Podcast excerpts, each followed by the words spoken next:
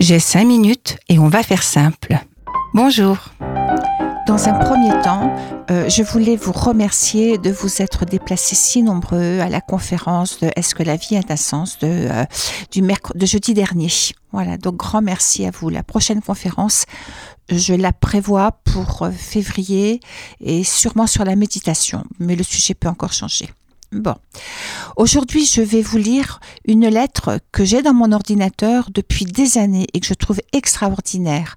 C'est une lettre euh, d'une psychologue américaine, Gretchen Schmelzer. Et écoutez-la bien parce que je vous assure qu'elle euh, euh, elle, a plein plein de secrets sur comment codifier notre rôle en tant qu'adulte, en tant que parent avec nos ados. Mais je ne crois pas que ça ne concerne que les parents et les ados. Euh, il y a beaucoup d'adolescents dans nos corps d'adultes et ça peut aussi se mettre en place dans les relations de couple, dans les relations entre ados. Voilà, je commence et je vais prendre vraiment ce temps à lire ce, ce bijou. Chers parents, voici la lettre que je voudrais pouvoir t'écrire. Ce conflit dans lequel nous sommes maintenant, j'en ai besoin. J'ai besoin de ce combat.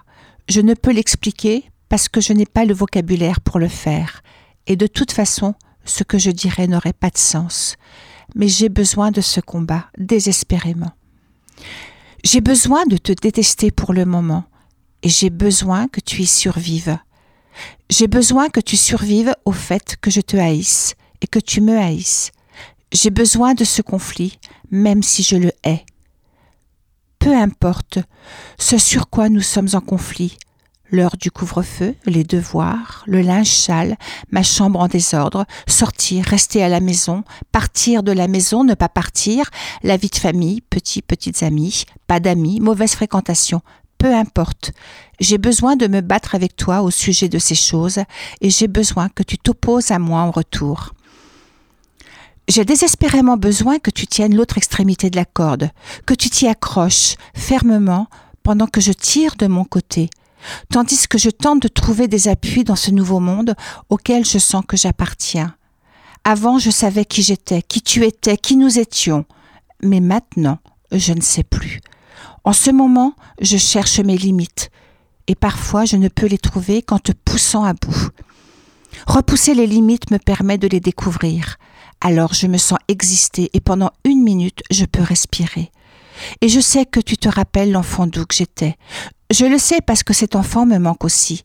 Et parfois, cette nostalgie est ce qu'il y a de plus pénible pour moi en ce moment. J'ai besoin de ce combat et de constater que peu importe combien terribles ou exagérés sont mes sentiments, ils ne nous détruiront ni toi ni moi. Je veux que tu m'aimes même quand je donne le pire de moi-même, même quand il semble que je ne t'aime pas. J'ai besoin maintenant que tu t'aimes toi et que tu m'aimes moi, pour nous deux. Je sais que ça craint de ne pas être aimé et être étiqueté comme étant le méchant. Je ressens la même chose à l'intérieur, mais j'ai besoin que tu le tolères et que tu obtiennes de l'aide d'autres adultes. Parce que moi, je ne peux pas t'aider pour le moment.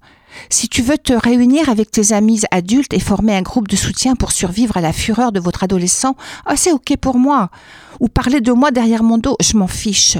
Seulement, ne m'abandonne pas, n'abandonne pas ce combat. J'en ai besoin.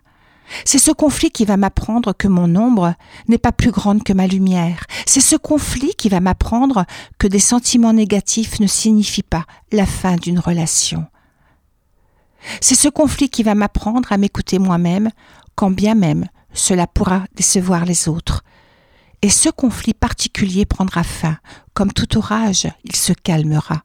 Et je vais l'oublier et tu l'oublieras. Et puis il reviendra.